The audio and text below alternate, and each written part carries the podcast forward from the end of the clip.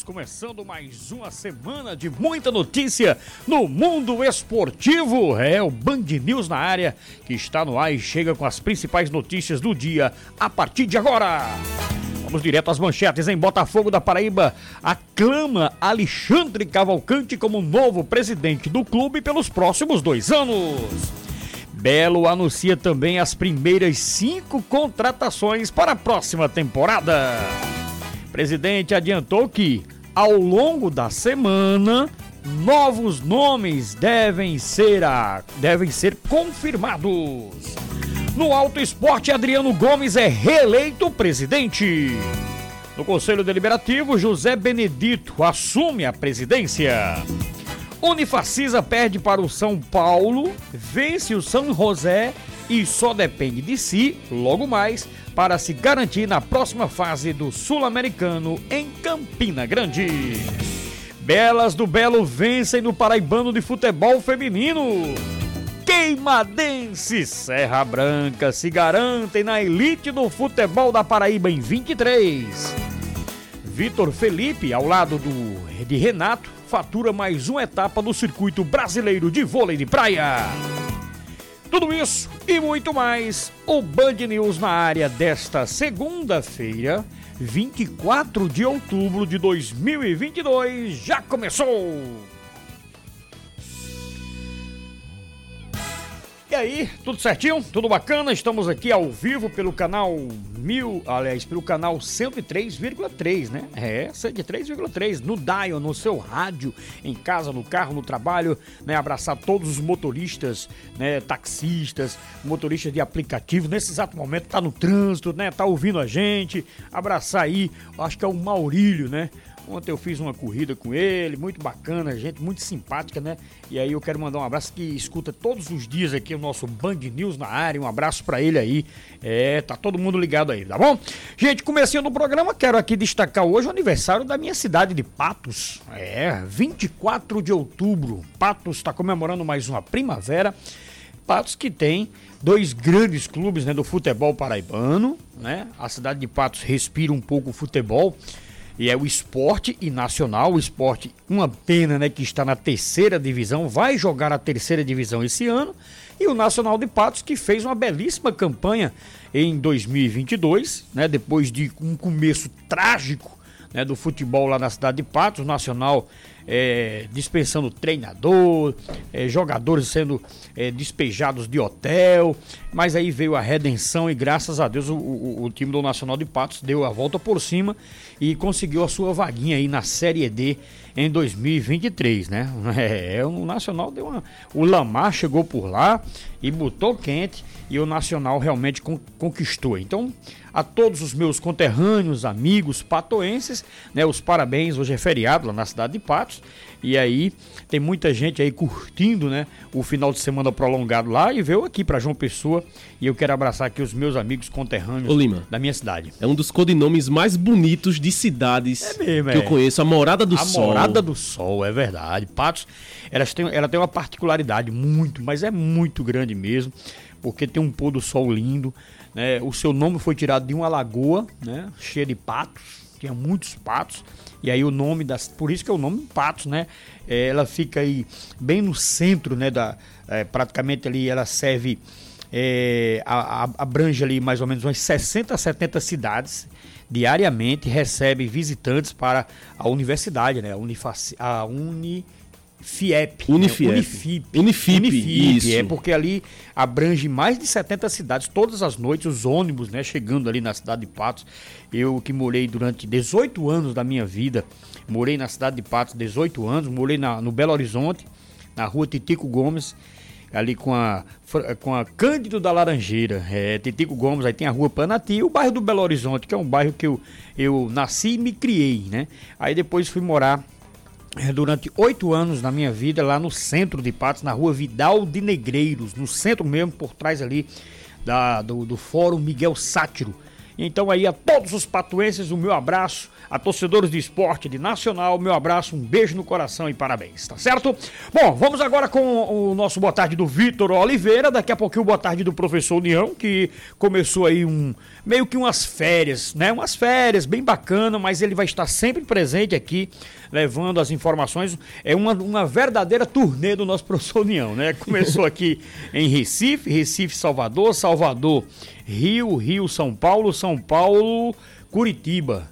Ainda tem Porto Alegre, é, e vai a Caxias do Sul também, o nosso querido professor União, que Deus abençoe e Deus acompanhe nessa viagem, é, ida e volta, nosso querido Adenilson Maia, que participa daqui a pouquinho, porque mais agora eu vou com o Vitor Oliveira, que dá o seu destaque, né, o, o, boa tarde, muitos gols pelo futebol feminino, como tá bombando, né, o Campeonato Paraibano, né, Vitor, futebol Isso. feminino, é, já conhecemos aí os dois que irão a elite de 2023 do futebol da Paraíba. Eu acho que deu a lógica, viu?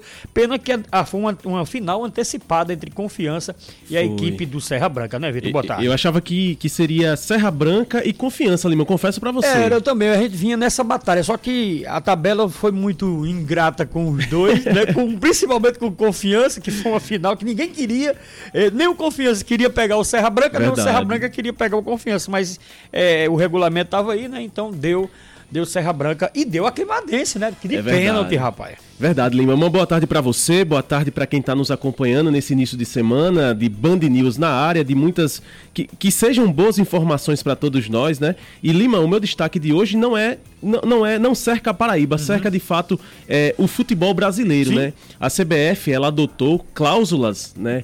Contra assédio e preconceito em contratos de patrocínio e nos contratos que envolvem a, a Confederação Brasileira de Futebol, né? Foi revelado no último sábado, foi passado a incluir em seus contratos de patrocínio cláusulas que combatem assédio moral e sexual, hum. assim como todas as formas de preconceito, seja por raça, cor, religião, origem, gênero, condição física e mental ou escolha política. É, é, é uma decisão que é importante para quem pensa que futebol se resume só às quatro linhas, né? O futebol não é uma realidade paralela, o futebol é um fato social, então as pessoas precisam de fato é, é, entrar, é, imergir né, no, no mundo do futebol, no universo do futebol, tendo consciência que pessoas acompanham futebol, consomem futebol e vivem disso também. Né? É, é, muita gente, de fato, uhum. tem, tem toda a sua condição voltada para esse esporte, para essa modalidade, que é a maior, que é a modalidade que mais cerca pessoas, massas, né? Uhum. Então, essa, essa medida, Lima, é também uma resposta ao afastamento do ex-presidente da CBF, o Rogério Caboclo, que no ano passado foi denunciado verdade, por uma funcionária verdade. da CBF pela prática de assédio sexual e moral. Verdade. Então, é uma medida que é muito forte, uma medida de, do, do novo do novo presidente, do novo presidente não, do atual presidente, né, o Edinaldo Rodrigues, que tem dado essa força, tem fortalecido as lutas sociais dentro da CBF, tem dado de fato a sua colaboração de uma forma muito forte e eh, tem, tem, tem subido, Lima Souto, é, principalmente nas redes sociais, é, um debate muito grande sobre a questão do Cuca, né? Uhum. Aquele o treinador do Atlético Mineiro, que lá no ano de 87 foi condenado na Suíça por assédio sexual a duas mulheres, né? Uhum. Então é, é, um caso que é muito delicado, que é muito importante. O Cuca vinha sendo ultimamente cogitado para ser treinador da seleção e com todo esse desdobramento, sem dúvida alguma, agora vão pensar muito bem se o Cuca vai ter de fato esse espaço que segue tendo no futebol ou não uhum. assumindo a seleção brasileira. Então, é, é, até um pouco duro, né, de a gente conversar sobre isso, mas é um tema que é ao passo que ele é muito delicado, ele Sim. também é muito importante socialmente, né? Para claro. que a gente possa, de fato, entender tudo o que acontece aí no futebol brasileiro, Limar. Tá certo. Portanto, tá aí, né, esse registro, do registro do nosso querido é, Vitor Oliveira. E agora vamos com o boa tarde, né? O destaque inicial do professor União, que fala aí das eleições do Alto Esporte Clube, né? O Clube do Povo. Eita, que o Clube do Povo! Então vamos lá. No destaque, a partir de agora, o seu boa tarde é de Ademilson Maia, o professor União. Boa tarde, Una! Boa tarde, companheiro Lima Souto. Boa tarde, companheiros da nossa Band News. Manaíra FM 103.3, em cima da notícia. Nós nos encontramos aqui na cidade de Recife, que é a nossa primeira parada. E hoje à noite vamos estar na Confederação Brasileira de Handebol, que é a nova sede da Confederação de Handebol. É um 30% aqui em Recife, 70% da nossa confederação vai ficar agora na cidade de de São Paulo. o atual presidente da Confederação Brasileira de Handebol é o seu ex-atleta Felipe Casão. Ele é aqui da cidade de Recife, portanto, uma parte da confederação vai ficar aqui na cidade de Recife e a gente vai estar tentando aqui, vamos até depois conversar com os próprios companheiros da Federação Paraibana, ver se nesse ano 2023 acontece algum evento, um grande evento a nível internacional na cidade de João Pessoa com o nosso handball. Olha, parabenizando o pessoal do Alto Esporte, né? O nosso Demócrito, todo o pessoal, o Alto Esporte unido, partindo e pensando fazer um grande campeonato paraibano, edição 2023. E o presidente do Conselho Deliberativo, o desportista José Benedito, nosso querido Zezinho, foi eleito. O vice-presidente é nosso eterno Paulo Ranieri, presidente da diretoria executiva, é o desportista Adriano Gomes, o vice-presidente é o Pedro Emanuel, diretor de futebol é o Joacil Júnior e diretor financeiro nosso Jailton Pereira. Portanto, o Autosport já parte na frente de muita gente, arrumando sua casa e há, inclusive, no meio dos muatos do futebol, do, do futebol clube, e parece que tem gente alta querendo investir esse ano no time do Autosport. Então a casa está organizada, falta agora chegar só os patrocinadores. Continuamos aqui na cidade de Recife, vamos ficar aqui até as 21 horas e depois vamos partir devagarzinho ao nosso encontro, os companheiros lá na cidade de Salvador, matar saudade do nosso Augusto Correia Lima. Com exclusividade para a sua Band News, professor União. Valeu, Adenilson Maia, professor União. Que alegria, né, de ouvir o professor União se deslocando aí. Bom, deixa eu fazer um registro aqui, meu caro Vitor Oliveira, aqui na 103,3 na Band News. Eu fui convidado esse final de semana mais precisamente no sábado, né? Um sábado de muita festa, de muita alegria no bairro do Valentina de Figueiredo, viu, meu caro Vitor? Foi uma festa linda das crianças. Foi uma festa assim é, que acontece há 12 anos, né? 12 anos que acontece esse evento e realmente no último sábado foi uma festa linda. É o Valentina Criança, é mais de 5 mil crianças é, papais, mamães. Foi uma festa muito linda promovida pelo vereador Marmute Cavalcante, que é presidente de uma ONG, né, que é a ONG Sicov, que é uma ONG conhecida internacionalmente, a ONG né, que vem resgatando vidas. E ali na praça, ali ao lado da igreja, né, teve uma linda festa, distribuição de prêmios, bicicletas, algodão doce, pipoca, parque de diversão, tudo isso 0800 de graça, né, e a criançada brincou muito, né, com a patrulha canina. Que beleza. É, do pessoal da Imaginarte.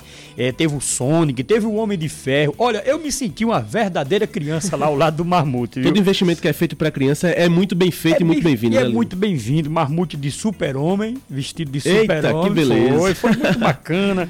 Então o Valentina tá de parabéns, né? O bairro do Valentina, que tem essa fera chamada Marmute, né? Que está sempre ao lado do povo, está sempre trabalhando para o povo com muita alegria, com muito entusiasmo. Eu acho isso muito bacana. Então a cidade de João Pessoa só ganha. E a Zona Sul com um representante de, de, de, um grande nível, que é o Marmute. O Valentina Criança, como eu falei agora, né, teve sorteios de bicicletas, brinquedos, distribuição de refrigerante, picolé, pipoca, algodão doce, além de muitas brincadeiras. Teve pula-pula, parque de diversão, apresentações culturais. Meu amigo, foi uma verdadeira rendeu, rendeu e rendeu muito. Quem estava por lá também era o meu amigo Ari, viu?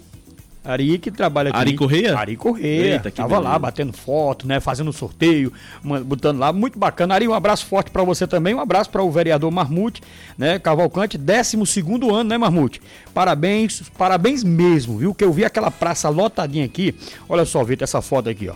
A Praça do Valentina lotada, gente, gente com força, criançada brincando, se divertindo. Ah. E aí eu fico o registro muito bacana dessa festa de sábado que o Lima Solto voltou a ser criança, né? E ao lado do Mamute, eu fiz a brincadeira do vivo morto lá, rapaz. Brinquei com a criançada, Eita, foi muito bom, foi muito bacana mesmo. Tô muito feliz, obrigado pelo convite, viu, Marmute? O joelho tá em dia depois de subir não, Não, tá tranquilo. tá muito bom. Então acho que o, o Valentina de Figueiredo realmente tá de parabéns por ter um cara cara como Marmute, né? Que se preocupa com o bem-estar, né? A alegria da criançada, né? Nos eventos, principais eventos da, do bairro, o Marmute está sempre presente, isso é muito bacana. Ganha a cidade de João Pessoa por ter um cara tão apaixonado pela Zona Sul e apaixonado principalmente pelo bairro que ele, que ele mora, que é o Valentina de Figueiredo, né? Então tá feito esse registro. Muito obrigado a todos. Abraçar aqui o, o meu amigo, é, todos, o Paulo, o Kennedy, né? Todo mundo aí curtindo né, o nosso Band News, o próprio Marmute, né? E nós estamos aqui realmente é, para aplaudir, né? Coisas maravilhosas como essa que você fez, Marmute, aí no bairro do Valentina de Figueiredo. Ele que está abraçando também aqui o Adenilson Maio, nosso querido professor União. Vamos falar de segundona? Vamos lá. Vamos lá, segundona. E aí? O que é que você viu? Vamos aos resultados, né? Do final de semana que Infelizmente aí colocaram dois clubes. O Queimadense tá voltando, né? O Queimadense tá voltando. Uhum. Isso mesmo, Lima. O Queimadense é, conseguiu na primeira partida contra a Picuiense o um empate em 0 a 0 e a classificação veio de forma dramática, veio nas penalidades máximas. A Picuiense perdeu dois pênaltis, né? Um deles o Wallace defendeu, que foi o pênalti derradeiro, o pênalti da vitória da Queimadense que deu a classificação para a equipe que vai voltar a disputar a elite do futebol da Paraíba no próximo ano. E o Confiança, jogando em casa, diante da sua torcida, teve uma liminar que deu a liberação para que o torcedor do Bicho Papão pudesse estar na toca, é, na toca do Papão, né, na tarde de ontem, e não adiantou Lima. Infelizmente não adiantou porque o Serra Branca venceu por 3 a 0 venceu com gols do Juan, gol também do Davi Ceará, que foi o artilheiro do confronto, é, marcou Davi também Ceará. um gol. Passou pelo 13, né? O Davi Ceará é- Passou. é, antigão, eu Isso, conheço o Davi canhoto, Ceará. Fui, né? É, fui eu pesquisar aqui, ele teve uma passadinha pelo 13. E é um dos grandes destaques da segunda divisão. Hum. E também teve um gol do Juru, gol contra do Juru, oh, zagueiro do Confiança. Então, classificados. Jogo com torcida, né? Conseguiu eliminar, não foi? Isso, no sábado, de última hora, né? De última apagada, hora. É, na Bacia das Almas, né, Lima? Conseguiu essa liminar. E aí, é uma pena. Na, na, minha opinião, Lima, uma classificação merecida do Serra Sim, Branca e da, e claro. da Queimadense. Você sabe ah, que o, o, Serra Branca, só lhe interrompendo, mas o Serra Branca é um clube empresa, né? Isso. É um clube empresa, foi comprado, era o Paraíba, que estava na cidade de Itaporanga. Isso. E aí o empresário, que eu esqueci o nome agora, mas é dono de uma casa de apostas esportivas, todo mundo conhece, é muito famosa, inclusive vai estar também até na Copa do Mundo, pra você ver a, a, como é forte essa, essa, essa empresa, né? E ela Isso. chegou aí, e o projeto dela, Vitor, eu fiquei sabendo, hein? em cinco anos eu coloquei esse time na Série A. Será que consegue? É, ousadia, ousadia, é, ousadia de assim, quem pensa grande, né? Pronto, É importante isso, é gostei, é importante. É isso mesmo. É importante. Mas aí, é, eu, eu, acho que se tivesse mais uma vaguinha aí, o Confiança oh. conseguiria essa vaga, sabe? É, acho que conseguiria essa vaga. Mas como Serra Branca e a Queimadense conseguiram essa classificação, eu acho que foi de forma merecida, de forma incontestável. Uhum. Serra Branca, principalmente, investiu demais, né, Lima? Muito. Jogadores Marcelo experientes Paraíba, demais. Né? Vai em busca do seu primeiro título como técnico. Isso, Pode tem o conseguir. Gustavo na lateral direita. O Gustavo experiente. Mauro Iguatu. Mauro Iguatu. Zagueiro Jairo, que foi vice-campeão do Nordeste com o Campinense. É. Foi bicampeão naquele time de DIA em 2015, sim, 2016. Sim, sim, rapaz, é isso mesmo. Tem muito jogador bom. Carlão, que foi campeão paraibano aqui no Botafogo. Não deixou muita saudade, é verdade, né? Em 2018 uhum. era é. reserva. Mas é, é um jogador que tem bagagem no futebol do Nordeste. E para a segunda divisão, o, o, o, necessário é que você tenha jogadores experientes que saibam o que está é. jogando. Né? Uhum. Então... Por exemplo, o Wallace na Queimadense foi um, foi um, um goleiro, né? Isso. O Wallace foi o cara que realmente também decidiu. Chamou, decidiu, decidiu. O Wallace, que inclusive vai pro esporte de patos. E ele pode, dentro desse ano, dentro de 2022, ele conseguir dois acessos. Dois acessos. Né? Conseguiu o primeiro com a Queimadense e vai desembarcar logo, logo aí na cidade de Patos para jogar pelo esporte de Patos. Assim Isso. disse o Dário Leitão aqui, né? Exatamente. E tem também o Rafael Ibiapino, Sim. Robinho, que foi destaque da Copa João Pessoa de futebol no ah, ano passado. Queimadense? Queimadense. Olha. O Robinho. Que legal. Que Robinho, legal. Eu, eu sou atleta amador, né? Eu sou uhum. peladeiro. É, eu, então eu, você pesquisa bem. Eu, eu, passei pelas garras do Robinho ano sim, passado. Sim, sim. Bom jogador, Robinho. É. E é isso aí, Lima. Foi uma classificação merecida tá bem, aí tá em boas mãos, né? Ah. Vamos passar bem rapidinho também pelo Paraibano Feminino? Bora. Os resultados? Muitos gols, muitos gols. Muitos gols. Terceira rodada, não foi isso? Isso. Os jogos aconteceram no sábado e no domingo. No sábado, a Portuguesa e a Ponte Preta. Apesar de ter sido um fim de semana de muitos gols, Lima, pelo Paraibano Feminino de Futebol, é, a abertura da rodada teve empate, sem gols. Portuguesa e Ponte Preta jogaram no Estádio da Graça às 10 da manhã. E empataram em 0 a 0 Ah. Internacional 4 a 0 no Marretinha pelo grupo B. Botafogo já ontem, né, em jogo que aconteceu na Maravilha do Contorno, venceu o Serrano por 8 a 0, mesmo placar da vitória do VF4 sobre o Kashima no CT do VF4. Os dois jogos aconteceram às 15 horas e aí dá pra gente passar bem rapidinho aqui pela classificação para que a gente possa deixar o torcedor inteirado de tudo que tem acontecido. No grupo A, o Botafogo tem 6 pontos, o misto também tem 6 pontos, só que o Botafogo tem um saldo de gols positivo de 15 e o misto de 10. Serrano está em terceiro com 3, Ponte Preta e Portuguesa tem apenas um ponto. No grupo B, VF4, 3 jogos, 3 vitórias, tem 9 pontos. Picuiense tem 3 pontos, o Kashima também tem 3 pontos, assim como também o Internacional. O último colocado é o Marretinha Lima, que em 3 jogos já sofreu 23 gols e não marcou nenhum. As meninas do Marretinha, como eu venho aqui destacando. Para- primeiro, parabéns, né? Parabenizar por, por ter essa, essa força de vontade de disputar uma competição de um nível grande, gente. Que hoje é, é a primeira divisão do campeonato paraibano, né? Não é, Isso. não é pouca coisa, não, é muita coisa. E o sonho de cada menina dessa é chegar é, a um grande clube, a chegar a. Então você está mostrando sua, toda a sua força. Eu dou maior apoio Isso. às meninas do Marretinha e cabeça erguida sempre, viu, meninas? Tem que focar no projeto, né, Tem que Lima? focar no projeto. Muito bem.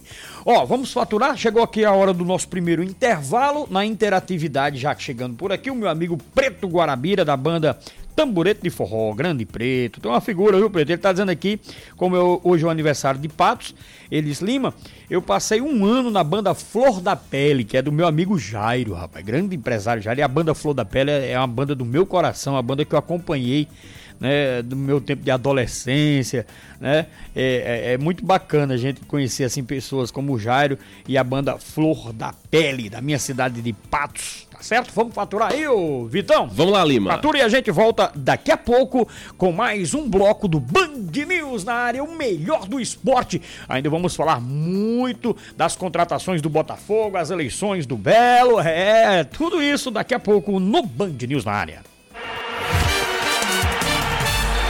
Você está ouvindo Band News na área.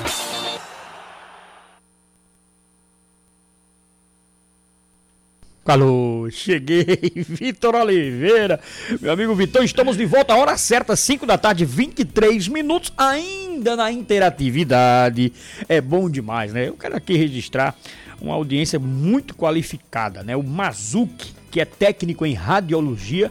Alô, Mazuki! É um abraço pra você, viu? Ele tá pedindo aqui pra divulgar o nome do sobrinho dele, chamado Renato Henrique, de 15 aninhos, 15 anos, que joga no Novo Hamburgo, lá no Rio Grande do Sul, tchê. E aí fez um belo gol nesse final de semana pela competição né, é, sul-brasileiro. É isso mesmo. Então um abraço aí para o nosso querido Mazuki. Mazuki, um abraço para você, viu, meu irmão? E parabéns aí, né, pelo o sobrinho aí que tá arrebentando com apenas 15 anos de idade, já fazendo golaços né, lá no Novo Hamburgo. Esse é o caminho, viu, Mazuki? Parabéns, uma grande figura, trabalha ali ao lado do nosso querido João Bosco Sátiro, né, que hoje está de plantão. Ele que é técnico em radiologia também, o nosso querido JBS, meu caro Vitor Oliveira. Vamos lá então, Lima, aqui para as rapidinhas, Bora né? lá, vamos lá. da- aqui do nosso segundo bloco, porque a Arena Unifacisa tremeu na noite de ontem Opa. no segundo jogo da Unifacisa pela Liga Sul-Americana de Basquete. A torcida campinense compareceu em peso para vibrar pelo time da cidade, que precisava vencer para se manter vivo na competição. E a equipe paraibana não decepcionou. Quem esteve no estádio e venceu de forma categórica a equipe do San José, time da Argentina, pelo placar de 85 a 72 conquistando a primeira vitória em uma competição internacional.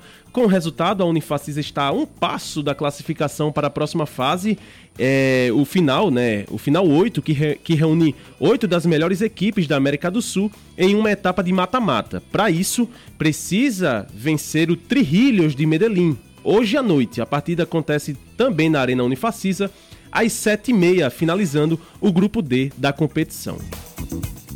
O Botafogo segue com 100% de aproveitamento, como falamos agora há pouco, no Campeonato Paraibano Feminino de Futebol. Dois jogos e duas vitórias. As Belas do Belo assumiram a liderança do Grupo A após golearem o Serrano por 8 a 0 ontem à tarde no CT da Maravilha do Contorno. Os gols foram marcados por Alexia e Paloma, sendo duas vezes cada uma Verônica, Willy, Rafaela e Kate. Ao término do duelo, a técnica Gleide Costa avaliou rapidamente mais um resultado positivo conquistado aí pelas Belas do Belo. Então a gente cumpriu a nossa missão, né, que era vencer uma goleada, lógico, né, quanto mais o placar elástico melhor seria para a gente. A gente se aperreou em alguns momentos, mas acho que o time foi efetivo, né? A gente conseguiu marcar esses oito gols e, e cumpriu com, com, a nossa missão para esse jogo aí contra o Serrano. Com seis pontos na competição, as Belas do Belo têm um duelo direto contra o Misto, que tem a mesma pontuação, mas perdem no saldo de gols. O jogo acontece na próxima quarta-feira. O jogo é pela quarta rodada da competição, ainda sem local definido. O horário será às três da tarde, Lima. Que legal, que legal, que legal, que legal. É o futebol feminino, né? As meninas botando quente. É isso aí, muito bom. Ó, é e as eleições do Botafogo, em final de semana, teve no Alto Esporte também no Botafogo da Paraíba, né? Isso sim, tivemos sim. O presidente e o vice, Alexandre Cavalcante e Roberto Buriti, respectivamente, se reelegeram para comandar o clube no biênio 2023-2024. Com apenas uma chapa inscrita, eles foram eleitos por aclamação pelo Conselho Deliberativo do Belo neste domingo, no CT da Maravilha do Contorno. A posse oficial, Lima, será no dia 1 de novembro. Alexandre se mostrou grato pela confiança do Conselho Deliberativo para que possa reger o clube por mais dois anos e só pensa em trazer a hegemonia do futebol paraibano de volta para a Maravilha do Contorno assim, muito gratificante saber, né, uma aclamação, saber que a, o Conselho Deliberativo, a unanimidade, quer que a gente continue nesse trabalho, né, na busca dos, dos títulos, da volta da hegemonia do Botafogo aqui no, na Paraíba, na busca do tão sonhado acesso. Eu acho que agora é o momento da gente trabalhar, arregaçar as mangas, trabalhar, organizar, unir e aí sim vencer, voltando à hegemonia aqui na Paraíba. Nós temos aí 10 dias agora para fazer a nomeação dos 10 vice-presidentes. Já temos aí mais da metade que já aceitou o convite né, desse desafio e vamos aí fechar essa, essa lista de vice-presidentes nesses próximos 10 dias. Alexandre Cavalcante vai nomear nos próximos dias os demais vice-presidentes de patrimônio, administrativo, médico, social, finanças, futebol profissional, esporte amador e olímpico, marketing e relações públicas, além também do setor jurídico. Também neste fim de semana foram anunciados os primeiros reforços do Alvinegro da Estrela Vermelha. Começamos a anunciar aí a nossa defesa. É, ao longo da semana aí nós vamos anunciando os nossos meias e os atacantes. A gente já tem 18 atletas com pré-contratos assinados, mas a gente tem que ir anunciando aos poucos porque muitos deles ainda estão em atividade nos seus clubes. Então a gente não pode, é, contratualmente falando, a gente não pode antecipar esses anúncios porque eles ainda estão em atividade nas, nas suas respectivas equipes. Foram anunciados o goleiro Lucas Wingert, de 23 anos, que vem da Portuguesa, o lateral esquerdo Leo, Leokovic, que disputou a segunda divisão do Campeonato Paulista neste ano pelo Grêmio Prudente. Em 2020, ele jogou a Série B do Campeonato Brasileiro pelo Vitória. Os zagueiros Daciel, de 26 anos, que teve como último clube o Fluminense do Piauí, Ramon Baiano, de 29 anos, que vem do Altos, e também Eduardo Grasson, de 28 anos, que atuou no último ano, na última temporada, agora Lima, pelo Volta Redonda. Pois é, eu tenho aqui o histórico do goleiro, você que é goleiro, é, tem uma estatura até bacana, viu? Uma estatura ele tem. Na, na verdade, Lima, todos esses jogadores têm uma estatura bem é, avantajada, né? Digamos o Botafogo assim. investiu São jogadores nesse, bem altos. Nesse, nesse quesito. Né? Eu acho que para ter uma zaga, para ser zagueiro, tem que ser realmente de 1,85m para lá. 1,80m, 1,85m. E, e, o goleiro, principalmente. O goleiro é, é, tem 23 anos, é novo, novo. Será que vai vir, vai vir para ser titular? Né? Vamos aguardar, que ele é muito novo. Lucas, Lucas Wingert, como você falou aí, ele começou sua carreira no Internacional, viu? No ano de 2015. Jogou 2015, 2016, 17, 18, aí 19, olha só, uma, duas, três, quatro, cinco temporadas no Internacional. Aí em 2021 ele passou pelo Paraná, passou também pelo Grêmio Prudente, voltou ao Paraná em 2022, Portuguesa. Portuguesa, Santinho. Acho que a Portuguesa subiu, não subiu? Pra A1. Pra, pra 1, subiu, subiu sim. não foi? Subiu sim. É, vamos ver se, se o Lucas estava nesse time aí é, é, do, do, da Portuguesa. Mas eu já vejo aqui ele no Botafogo em 2023. Boa sorte aí aos novos contratados. Confesso né, que ainda é cedo, né? Eu acho que o torcedor tem que dar um tempo aí, aguardar, confiar no trabalho da diretoria, né? Confiar no Isso. trabalho do doutor Alexandre, parabenizar o doutor Alexandre Cavalcante, é, a recondução né, em meio a, a, a todos os, um os colaboradores, os é, conselheiros do Botafogo da Paraíba, porque os conselheiros são verdadeiros apaixonados pelo clube. Né? Então desejo toda a sorte do mundo ao Alexandre Cavalcante nessa sua nova gestão. O vice é o Roberto Buriti, né? Isso. Ex-presidente, todo mundo conhece o nosso querido Bob, que eu também mando um abraço para ele, boa sorte e, e sucesso a- ao presidente e ao vice né, do Botafogo, toda a diretoria executiva, ao presidente do Conselho Deliberativo também, que foi eleito né, há 15 dias atrás. Enfim, a todos, a todos, né, que é o Zezinho Botafogo. Então, boa sorte para todo mundo aí. Nós estaremos aqui na torcida por um belo mais forte, um belo é, que is- não erre mais. O Botafogo erra muito, né? Às vezes a gente é, é, é, conserta um canto, esque- esquece outro. Esse ano mesmo, por exemplo, esse ano teve, o Botafogo já teve meia, não teve atacante. Teve atacante, não teve meias, a altura, né? Então acho que tem que chegar agora um consenso de todo mundo, não errar. Homogeneizar, né? Isso, isso, tudo bom, do começo ao fim, Isso. né? Zaga boa, um meio campo consistente, que saia pro jogo, que distribua, que coloque os atacantes na cara do gol. Eu acho que é isso, é isso que tem que o Botafogo tem que ir atrás. Confio muito e aí vamos aguardar, né? Eu tenho, eu tenho dois pontos, Lima, a, a destacar. O primeiro é que é algo que a gente naturalmente vai, digamos que, abordar né, com o Alexandre Cavalcante nos Sim. próximos dias, que é principalmente sobre os jogadores que ele vai renovar o contrato né, da Ah, última temporada. Já renovaram então. Já renovaram o Nicolas, é, Isso, o tem- Leilson. Tem, é, o Nicolas ele já tinha contrato, Já né? tinha O contrato. Leilson de fato renovou, mas ele tinha dito que tinham outros jogadores O que... Gabriel Iano fica? O Gabriel Iano já tinha contrato também. Ah, tá. Mas ele disse que tinha alguns jogadores que já estavam no papo pra, pra, pra assinar a renovação e que provavelmente já Hum. e que iriam estão jogando. volta. Então só tem duas divisões, né, no futebol Isso, brasileiro. exatamente. Então deve vir gente aí do, da Série B. Mas tem muitos, muitos Tem- tem campeonatos, campeonatos que também, né? acontecem no Rio Grande do Sul, né? Com- É, a Copa, a Copa Gaúcha. Verde. A Copa Gaúcha também está acontecendo, Gaúcha. né? Por exemplo, Ah, o Dione do Campinense está jogando a Copa Gaúcha Ah, pelo Novo Hamburgo. que legal. Leilson também está por lá, né? E a outra, e a outra, o outro ponto não é nem, não é nem algo que a gente que a gente vai conversar, que a gente vai colocar no assunto com ele, mas é, É. algo que, que a gente analisa no- nos últimos anos, Lima. É, o, o Alexandre Cavalcante ele fez um trabalho de reconstrução financeira muito bom no Botafogo. sim, né? sim. Ele fez um trabalho que foi muito assertivo. Ele Muito conseguiu trabalhar dentro da realidade financeira do clube, É. montar times competitivos, trazer jogadores e treinadores. Por exemplo, a gente nunca imaginou que o Gerson Guzmão fosse dar tão certo e fazer com tão pouco, né? Foi. E deu muito certo. Deu, deu Foi, foi um treinador que ele conseguiu tirar da cartola, conseguiu Uhum. fazer com que desse resultados. E agora, é, até mesmo nas últimas entrevistas que ele deu aqui com a gente, ele disse que é, é, o Botafogo está praticamente livre das dívidas que tinha, das grandes dívidas que tinha. Então a gente só consegue entender que agora o Botafogo vai ter um, um pouco mais de liberdade. De, de poder aquisitivo para poder investir um pouco mais, né? E a gente fica com essa expectativa para saber que o Botafogo está preparando, né? Isso, Se o Botafogo isso. vai de fato trazer o diretor executivo para comandar É, as agora contratações. tá em aberto esse cargo. né? Exatamente. E, E aí, quem tá montando, a gente dá pra perceber aí que quem tá montando o time é o Moisés. isso, Né? é, o Egert deve.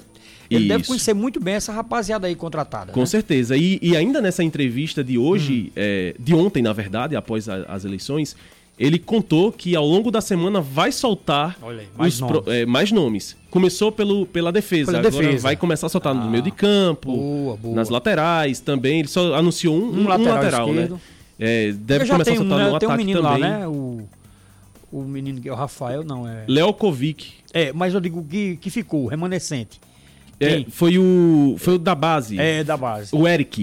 Isso, O isso. Eric. O Eric da- das categorias de base que Muito bom, viu? começou bem, começou bem o ano. Foi, começou como titular. jogou, jogou clássico. Partes, é, jogou algumas- contra o Náutico também, Sim, jogou sim, grandes jogos, sim, jogou- entrou contra o Fortaleza, então Gostei do menino. e depois foi emprestado pra jogar a Série D pelo São Paulo Cristal. Eu acho que no momento certo, né? É, pegar Porque- um pouco de cancha mais, né? pegar um pouco mais de... Até porque a Série D, Lima, já tem essa, essa, esse tom de, de, é, de- O jogo já, já fica um pouco mais Pesado. tarimbado para É. jogadores inexperientes não, e, não, e, não, que, e não desmerecendo a capacidade do Eric. Claro. Até porque jogou uma Copa do Nordeste, né? Sim. Mas havendo essa possibilidade, essa possibilidade de jogar uma Série D, por um time de menor expressão como o São Paulo Cristal, que não tem a mesma pressão de jogar uma Série C, é, que há oito, nove anos o Botafogo vem persistindo esse acesso, então a pressão é muito maior. Então eu acho que ele, assim como como o Eric, outros jogadores do Botafogo, como Felipe Codó também, como Gabriel Pio, que, se eu não me engano, jogou agora a Série D, uh, tá jogando também a segunda divisão agora pelo Serra Branca, devem estar tá um pouco mais tarimbados aí para a próxima temporada aí pelo Botafogo, que busca aí pelo pela décima temporada consecutiva, né, a partir do próximo ano, esse acesso aí Olha só. à Série C. Lima. Pois é, eu Série tenho B, aqui perdão. também é, um pouco dos dados, me, me, passaram a mensagem. Lima, me fale mais um pouco do Leukovic. É o Leukovic ou Leukovic? Eu acho que é o Leukovic, né? É, parece ser Leukovic mesmo. Leukovic. Isso. Então, ó, ele é de 1999, tem 23 anos, é novo. Ele é de Santa Rosa, no Rio Grande do Sul, tá certo? Zagueiro. Ele é defensor, né? Lateral esquerdo. É, deixa eu ver aqui. O último clube, o Grêmio Prudente. Fez 20 jogos no Grêmio Prudente, viu? Jogou também em 2022 pelo Havaí, né? Jogou em 2021 também pelo Havaí. É, em 2021 fez três jogos pela equipe do Vitória da Bahia. Em 2020 também jogou pelo Vitória. E é da base do Inter. Quer dizer, mais um jogador que vem da base do Internacional, viu? É o segundo, né? Eu falei agora há pouco do goleiro e agora o lateral esquerdo, que é o Leukovic. Ele que começou em 2018 na base do Internacional é, de Porto Alegre. Então, um pouco mais aí. Ele jogou o Campeonato Paulista da segunda divisão, Campeonato Catarinense e aí por aí vai. Um novo lateral esquerdo do Botafogo da Paraíba, o jovem de 23 anos, Leukovic, é, que assinou o contrato, já está aqui no site o Gol, já com o nome do Botafogo da Paraíba para a temporada de 2023. Como eu falei agora há pouco, é cedo, né? Vamos aguardar né, a chegada do treinador, que está prevista a última vez que ele falou aqui, ele disse que dia 14, dia 15 de novembro. Então aí tem mais uns duas semanas aí de férias, né, do técnico Moisés. De férias não, né, que ele está trabalhando lá na contratação, né, nas contratações do elenco alvinegro da Estrela Vermelha, Vitor. Ô Lima, vou só passar bem rapidinho Sim. aqui pelo, pelo, pelas eleições do Conselho Deliberativo boa, do 13. Boa, boa. Coisa bem rápida, porque Show aconteceu na última sexta-feira. Os sócios proprietários do 13 elegeram o Conselho Deliberativo do clube para os próximos dois anos, intitulada de Galo Unido 13 Forte. A chapa eleita conta com a presença de 113 nomes grupo formado com o objetivo de unificar todas as alas do Alvinegro e colaborar com a diretoria executiva para a temporada de 2023. É, a votação consolidou a chapa existente, a, aconteceu. A, a votação que consolidou a chapa existente aconteceu na sala de imprensa do estádio Presidente Vargas. O pleito teve início às, à uma da tarde, né, às 13 horas, e encerrou às 17 horas, 5 da tarde. No total de 25, de 45 votos registrados, 43 manifestaram apoio ao grupo um foi em branco e um voto foi nulo. Encerrado o pleito e a contagem dos votos, o atual presidente do Conselho Deliberativo, João Tagino, fez o discurso de despedida e agradecimento pelos quatro anos que esteve à frente do Conselho 13 ano e em seguida deu posse à chapa eleita. Após o ato de posse, por aclamação, o novo Conselho Deliberativo formou a mesa diretora e também as comissões. O presidente é o Anatólio Pereira Chaves, o vice-presidente é o Nicodemos Henriques Júnior. O primeiro secretário é o Walter Vasconcelos. Quase. Eu comecei a ler, eu pensei que era o Walter Cavalcante Júnior, mas não é não. É o Walter Vasconcelos. Ah, o segundo legal. secretário é o José Adriano Cavalcante e o tesoureiro Lima é o Éder Rodrigues Araújo. Em novembro, o Galo vai eleger o novo a nova diretoria executiva, a nova não, né? A diretoria executiva que provavelmente seguirá com Arthur Bolinha. Sem dúvida. Ó, tem uma correção aqui a fazer, eu tô recebendo aqui um, uma mensagem do meu amigo, meu irmão, que é uma figura que faz um excelente trabalho no Botafogo, que é o Afonso Guedes. O Afonso disse aqui que o Nicolas não renovou, não, viu? Nicolas não renovou. Ah, Só certo. Leilson e Gabriel Iano têm contratos conosco. Certo. Né? Só esses dois. E os atletas da base, né, que já têm contrato profissional. Pronto. É, e ele está dizendo aqui que realmente vai ser uma renovação né, dentro do elenco do Botafogo. Renovação total, praticamente, né, só ficou o Leilson e o Gabriel Iano, então né? Acredito que realmente o Botafogo vem muito forte. Acho que o Botafogo, esse, esse novo elenco que está sendo montado pelo Moisés Egert, eu, eu, eu digo sempre a você que o Botafogo tem um, é, tem uma particularidade muito bacana, sabe, do, dos últimos anos para cá. Vem revelado grandes técnicos, eu posso dizer grandes técnicos assim, porque desconhecidos, né? Muita gente é, é, é, em busca de treinadores aqui por perto. Não, Botafogo, olha só, se eu faço aqui uma relação rapidinha né, de técnicos que passaram por aqui né, no Botafogo, que brilharam em outros clubes né, do futebol nordestino. Exemplo do Leston Júnior, né? O Leston Júnior, Botafogo foi buscar, ninguém conhecia Leston Júnior. Leston Júnior fez um trabalho bacana no, no, no, Santa Cruz do Recife. Depois aí ele foi pro Floresta, fez um bom trabalho no Floresta. Ninguém conhecia o Leston Júnior, Botafogo foi lá, trouxe o Leston Júnior. Aí veio o Evaristo Pisa, também foi outra grande aposta positiva para mim, na minha opinião, do Botafogo da Paraíba. O Evaristo Pisa também ninguém conhecia, né, né, Vitor? Você vê que o Botafogo sempre vai lá no mercado e vai buscar bons nomes. É, até é, trazendo um pouco mais é. para trás, Sim. Itamar Chula em 2010, Sim, quando rapaz, apareceu aqui no Botafogo, claro. pouca gente conhecia Itamar Chula. Boa, boa, boa, Itamar Chula. Tanto que o Itamar, quando veio para cá em 2016, aqui pro Botafogo, é, em 2015 ele tinha sido campeão paranaense desbancando o Curitiba no Couto Pereira Sim, rapaz, pelo Operário. Mesmo. O Pisa do mesmo jeito. Do o Pisa mesmo foi um treinador que veio que chamou a atenção né? Acho que também no futebol do, do Rio Grande do Sul, no, não sei se foi no futebol do Paraná. Não, Pisa foi por conta Pisa, dos acessos no interior do, do futebol do, do paulista. futebol paulista, né? Do futebol Isso. paulista. Quem fez. Aí, pronto, aí outro bom nome que veio agora, todo mundo viu, que foi o Gerson Guzmão. Né? O, é o Gerson, exatamente, o Gerson Guzmão, que trabalhou no Operário, né? O Fantasma, né? Foi isso? Ele trabalhou lá no Fantasma, lá de. Isso, o Gerson Guzmão. O Gerson Guzmão, inclusive, ele começou a, a, a carreira dele sendo Com auxiliar Itamar. de Itamar, isso. no Novo Hamburgo. Novo Hamburgo. Portanto, tá aí. Eu acho que o Botafogo. É, é, eu gostei muito né, do, do, do Moisés Egert. Fala muito bem, um cara bem né? Eu acho que a diretoria realmente acertou e esse cara aí vai despontando. E aí, voltando mais uma vez ao cenário nacional. É, o Botafogo botou hoje. É, todo mundo conhece o Evaristo Pisa. Tá no Asa de Arapiraca. Vai Isso. jogar no Asa, né? Vai treinar o Asa. O Leston Júnior nem se fala, né? O Leston Júnior chegou em, é, em, em, no Santa Cruz, ali no Arruda, foi conquistando a torcida, inclusive. Ele fez uma boa campanha na Copa do Brasil. Quase elimina o Fluminense. Foi, foi, exatamente. Perdeu Quase nos pênaltis? Perdeu nos pênaltis pro Então, quer dizer, então o Botafogo tá sempre indo buscar, tá, tá colocando gente boa no mercado, né?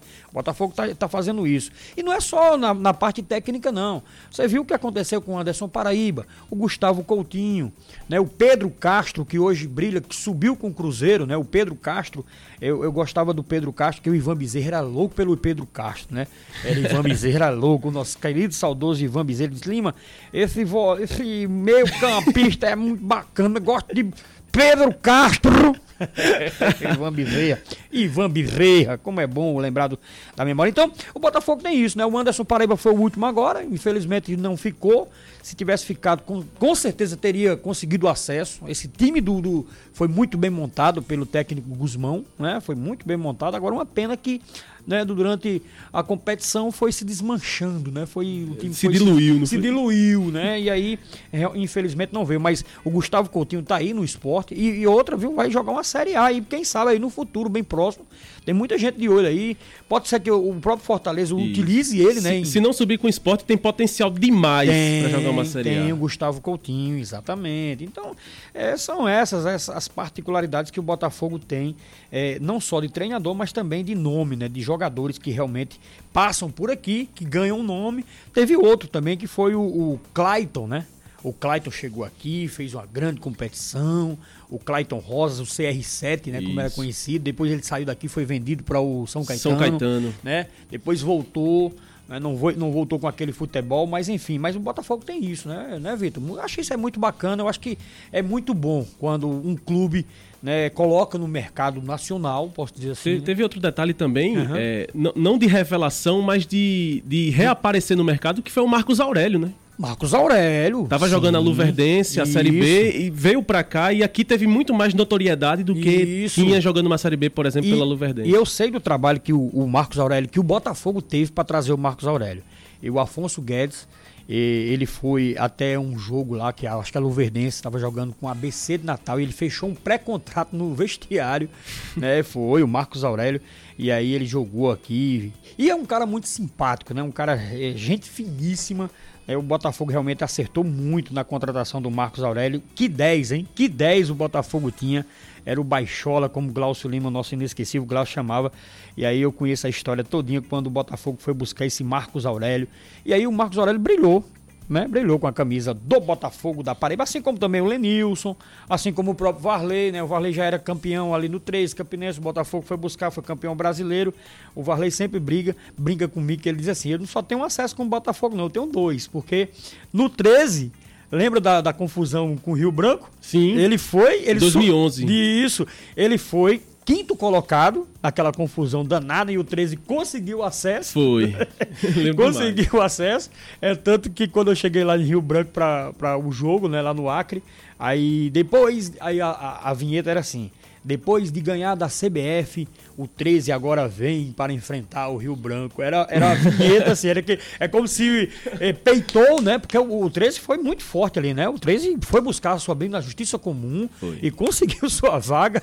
E aí, depois de peitar e ganhar da CBF, o 13 vai enfrentar o Rio Branco e aí foi muito bacana aquele ano. Aí Varley briga comigo, que ele disse que tem, só tem um acesso, não. Ele tem dois acessos. Eu acho que Varley, a identificação dele maior aqui na Paraíba é com o Botafogo. É com o Botafogo, Mas o futebol melhor que ele jogou foi, foi no... quando ele jogou no, pelo 13, que foi assim que ele chegou aqui, né? Na uhum. Paraíba. Ali ele só faltou fazer chover com o Cléo, não foi? Não, ali, ele e Cléo era um ataque espetacular. Demais. Eu fui até, acho que foi a cidade de Feira de Santana, não sei se foi Feira ele fez um gol tipo de calcanhar. De gay, moleque. E aquele passo que ele deu aqui para o, o Aidar. Sim. Aquele passe ali. É, amigo, como é que tu foi buscar? Sem a perna de apoio, viu? Sim, sim, sim. eu, eu falei, como foi aquele passe? Eu falei, cala a boca, Lima, cala a boca, Lima. Não vou dar meu segredo. Não vou fazer igual a Rodinei que fica contando onde vai bater o pênalti.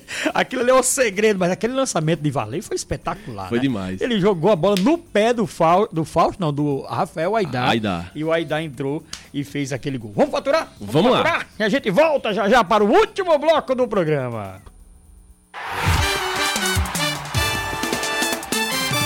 Futebol com Lima Souto. Estamos de volta para o último bloco do programa. Passou rápido. Olha, deixa eu passar aqui. Gente da gente que se ligam com a gente. É o meu amigo Geraldo Nascimento, que é o presidente aí do Atlético né, lá de Santa Rita. Eita, Geraldo, grande presidente, Geraldo Nascimento. Ele, é, ele, é conhecido, viu? Geraldo Nascimento não é fraco, não. Um abraço para você, viu, presidente? Um abraço também aqui é, lá no Hospital Nossa Senhora das Neves, de plantão, que é o doutor Marcos Honorato, e a sua filha, a doutora Emanuele Honorato, é, Emanuele Honorato, em São José dos Ramos. Alô, Toninho do Inhame, rapaz. Aquele abraço ao seu netinho, né, o Berguinho. Eles estão todos ouvindo o Band News na área para nossa alegria.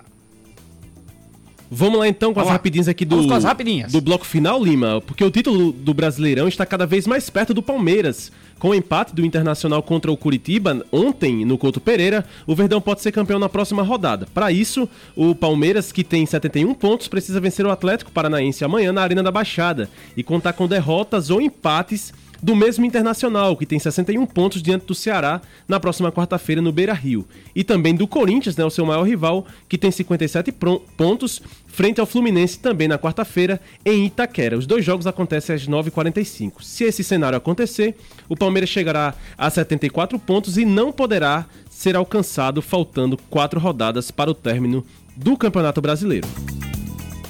E o paraibano Vitor Felipe, ao lado do paraense Renato, foi o vencedor da etapa de Maceió do Top 8 do Circuito Brasileiro de Vôlei de Praia, neste fim de semana.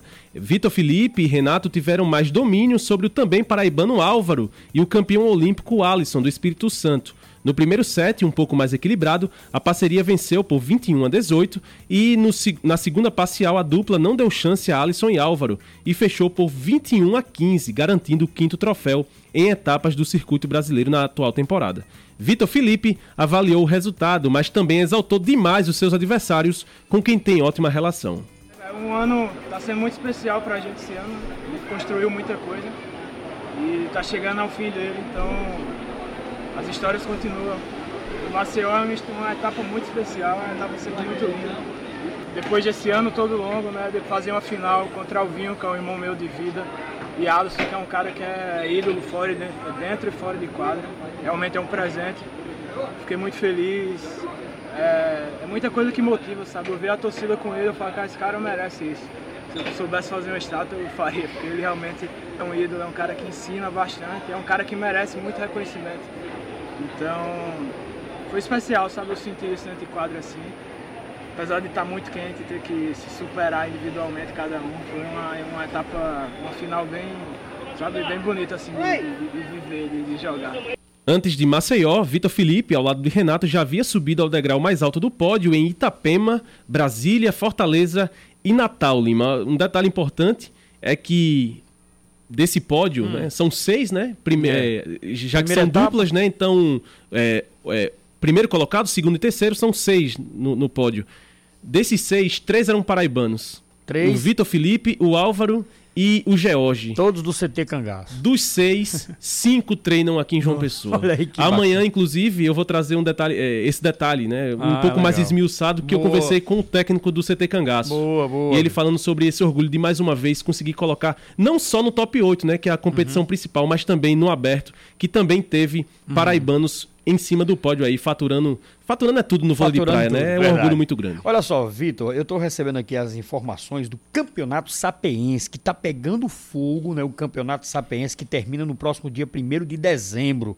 Resultado das preliminares, o Brasiliense Ponte Preta é, foi 1 a 1 e o Brasiliense foi o classificado. Juventude de Juvenal 2, Estrela de Sapucaia 0. Será que é o time do meu amigo César Santos?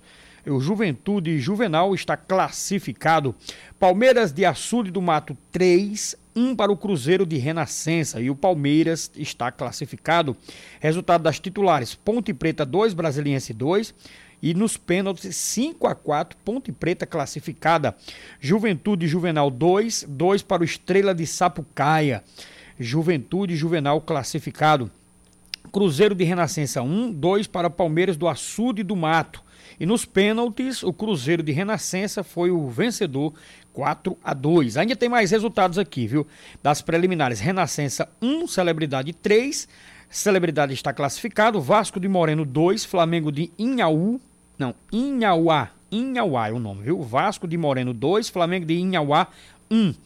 Resultado das titulares, Celebridade 1, Renascença FC, Celebridade está classificado, foi 1 a 1. O Vasco de Moreno venceu o Flamengo de Inhauá e o Vasco está classificado. Abraçar aqui o Érico, né, o professor Érico, secretário de esportes, e a todos lá na cidade de Sapé ouvindo o nosso programa. Nós estamos sempre dando destaque ao Campeonato Sapeense de Futebol, Vitor Oliveira. Beleza, Lima. Vamos falar de Copa do Nordeste? Bora lá. Vamos lá então, em reunião promovida pela Universidade do Futebol e com apoio da Liga do Nordeste, diretores de clubes participantes é, da Lampions League marcaram presença em um evento que levou conhecimento sobre negócios do futebol para esses representantes na última quinta e sexta-feira. Amanhã o papo vai ser ainda mais sério, porque também na última sexta-feira o encontro também serviu para que os dirigentes e a liga debatessem sobre o formato e as datas da Copa do Nordeste do próximo ano. Uma nova reunião então ficou marcada para que amanhã na CBF possam definir regulamento, número de participantes e calendário da competição do próximo ano na temporada 2023. O presidente do Campinense, o Danilo Maia, embarcou na manhã de hoje para a cidade maravilhosa, né, o Rio de Janeiro, onde vai representar a Raposa nessa reunião aí junto dos clubes que devem participar do Nordestão. Estaremos no dia de amanhã reunidos com a CBF para a definição eh, do Campeonato do Nordeste, a Copa do Nordeste, e a gente aguarda com, com boas expectativas. Né? Na última sexta, nos reunimos em Recife para alinhar todo o pleito que estamos levando para a CBF e mais do que nunca reforçar que será um campeonato com união de forças, né? Confederação Brasileira de Futebol e a Liga do Nordeste, prol de mais uma edição de sucesso e aí com a participação mais uma vez do Campinense. Então a gente vai com boas expectativas de voltar já com tudo já definido para que a gente comece essa temporada com o pé direito. Além de, do, Danilo Maia, né, presidente uhum. do Campinense, o presidente do Botafogo, Alexandre Cavalcante, também viajou agora no fim da tarde e também vai estar presente neste encontro amanhã na Confederação Brasileira de Futebol, Lima. Vai decidir o quê? Regulamento, din-din. Isso, pro- provavelmente, né? É. o número de participantes e também o calendário aí da competição. Eu acho que também amanhã a gente provavelmente deve ter algum tipo de certeza sobre a pré-copa do Nordeste, né? É, deve ser um jogo. Ó, Botafogo tem duas datas. Aliás, tem duas datas para pré. Isso. 5 de janeiro e 8. Provavelmente o Bo- o Botafogo vai, serão dois mata-matas. Aliás, só um mata, né? Um jogo só no Isso. dia 5. Quem vencer passa. Se o Botafogo acho que joga pelo, pelo ranking, o Botafogo deve pegar uma equipe eh, menor, né? E aí o Botafogo deve jogar pelo empate. Isso. E aí passando no dia 5, vai para outro mata-mata. E eu acho que com certeza o Botafogo também vai com a vantagem. Se eu não me engano, no dia 8, né? É, dia 8. Isso. Dia 8. Então, o futebol pro Botafogo já começa logo no comecinho do ano. Então, todo mundo atento. É, dia 5 de janeiro. E atenção, né? A Federação Paraibana deve marcar essa semana. Vai ver, fica aqui um alerta para a Federação Paraibana para marcar o arbitral o mais rápido possível. Né? Já, já conhecemos, né, meu, meu caro Vitor? Os dois, né, que que conseguiram acesso, então já dá para marcar com os 10 presidentes de clubes o arbitral. Pelo amor de Deus, o mais rápido possível para a gente começar a organizar esses estádios do futebol da Paraíba. Isso. Muitos estados vizinhos nossos já têm as datas Já. Já do tem início tudo do estadual. Do início do estadual. E eu acho que essa semana a presidente Michele deve, deve eh, colocar em prática o mais rápido possível, viu, doutora?